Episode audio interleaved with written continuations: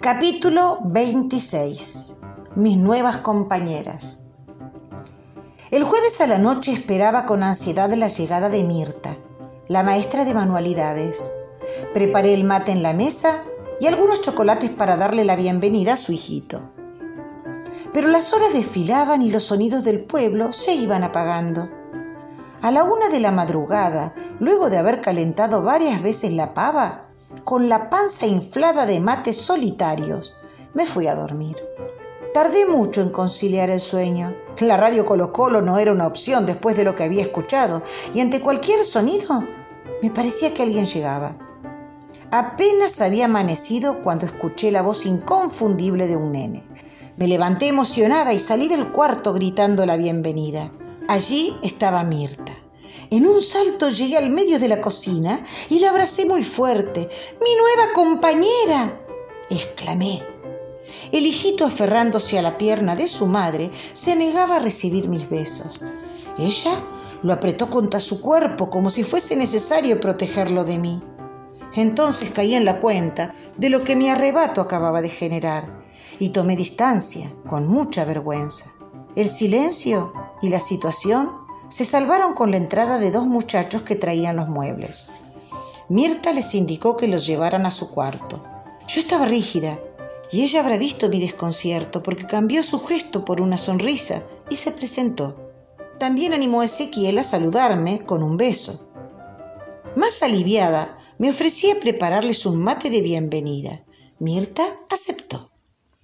Tratando de dominar mi ímpetu, Mientras ponía la yerba en la calabaza, escuché en silencio. Me contó que habían dormido en la casa de una amiga del pueblo, una señora mayor, doña Guadalupe, donde había dejado sus muebles cuando se fue de vacaciones.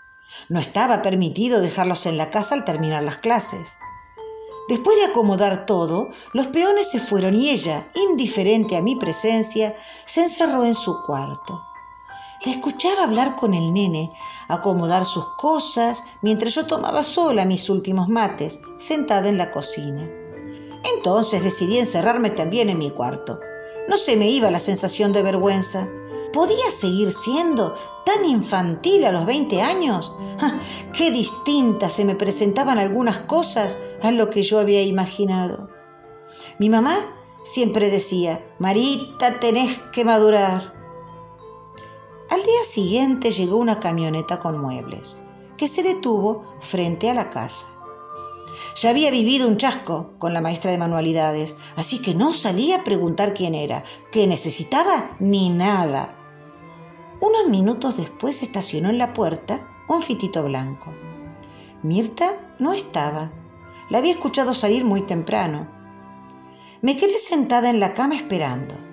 Al rato escuché ruidos en la cocina y en el cuarto que hasta entonces había permanecido vacío.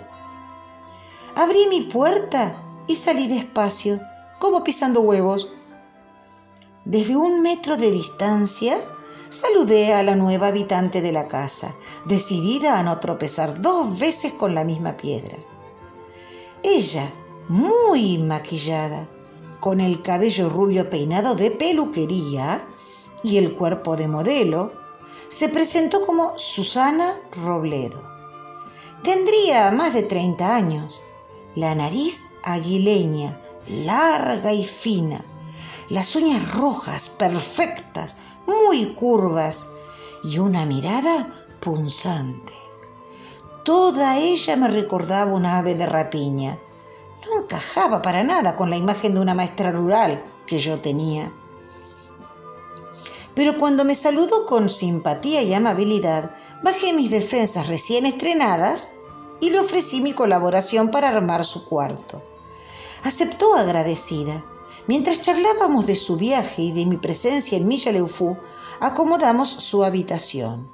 Como ella había trabajado en el pueblo unos meses atrás, conocía muchas cosas. Le había pagado a un vecino para dejar sus muebles en el galpón. Le pregunté por el largo viaje en auto desde La Plata. Dijo que tenía amigos en varios lugares del recorrido. Había dormido en Azul, en Bahía Blanca y en Neuquén. Y el viaje era parte de sus vacaciones. Entonces de un bolso sacó una radio Siete Mares, que tenía banda ancha y permitía escuchar las emisoras de Argentina y del mundo.